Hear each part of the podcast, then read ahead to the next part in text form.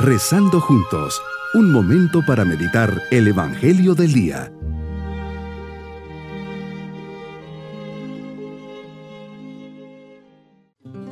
Nos alegramos al comenzar este día 22 de diciembre, encontrándonos a las puertas de la Navidad. Cuánto gozo y esperanza, y por eso le decimos al Señor, al Rey que ha de venir, venid adoremos. Llave de David y cetro de la casa de Israel que abres y nadie cierra, cierras y nadie abre. Ven, pon en libertad al que está en prisión y al que yace las tinieblas y sombras de la muerte. Apresúrate, Señor, no tardes y otórganos el auxilio de tu virtud celestial, pues confiamos en tu clemencia, para que seamos confortados con los consuelos de tu venida.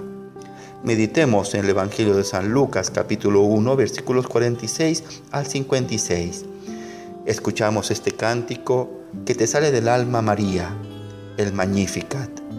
Señor, es el cántico de la esperanza, de tu acción amorosa y misteriosa en la vida y corazón de María. Es el cántico del pueblo de Dios que tomado de la mano de María camina en la historia.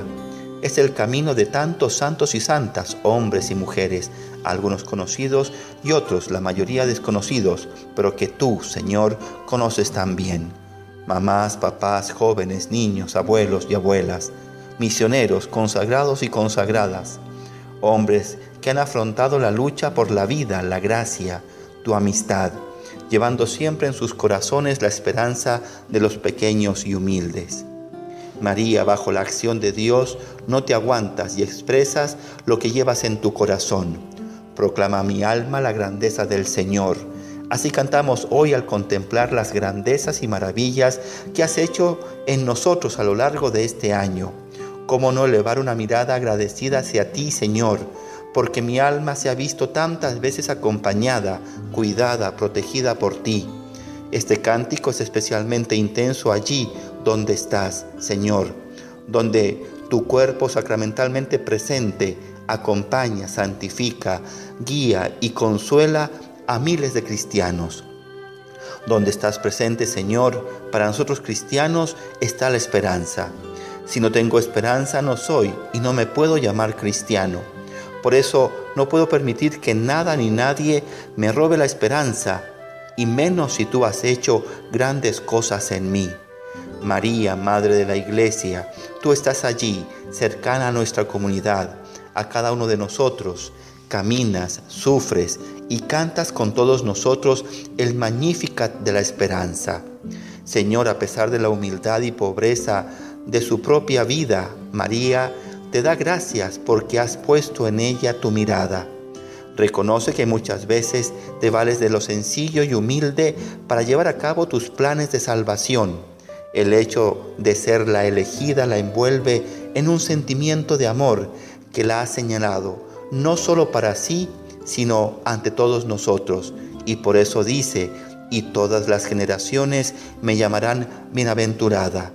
Y hasta el día de hoy millones de fieles católicos acudimos a ti, María, para llamarte bienaventurada. Señor, el amor crece en la persona que se percibe amada. Amor con amor se paga.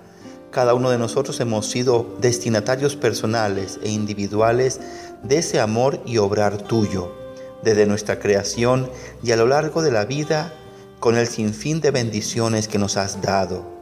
Todas tus promesas, Señor, a los antepasados ahora se cumplen en este niño. Dios, haces grandes cosas con pequeños instrumentos.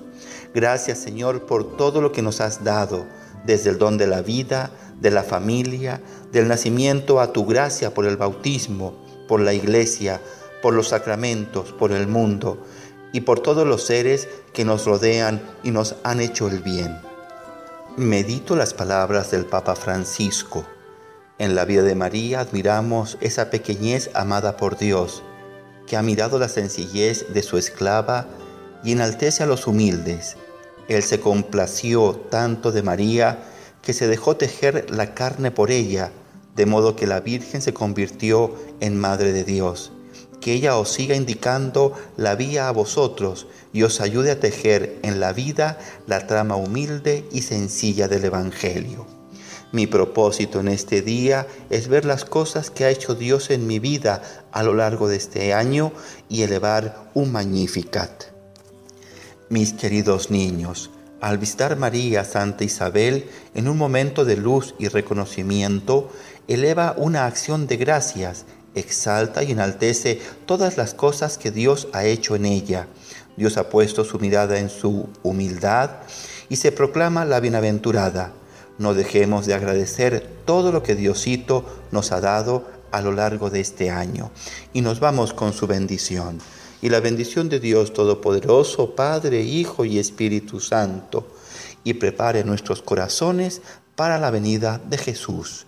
Maranatá, ven Señor Jesús. Bonito día.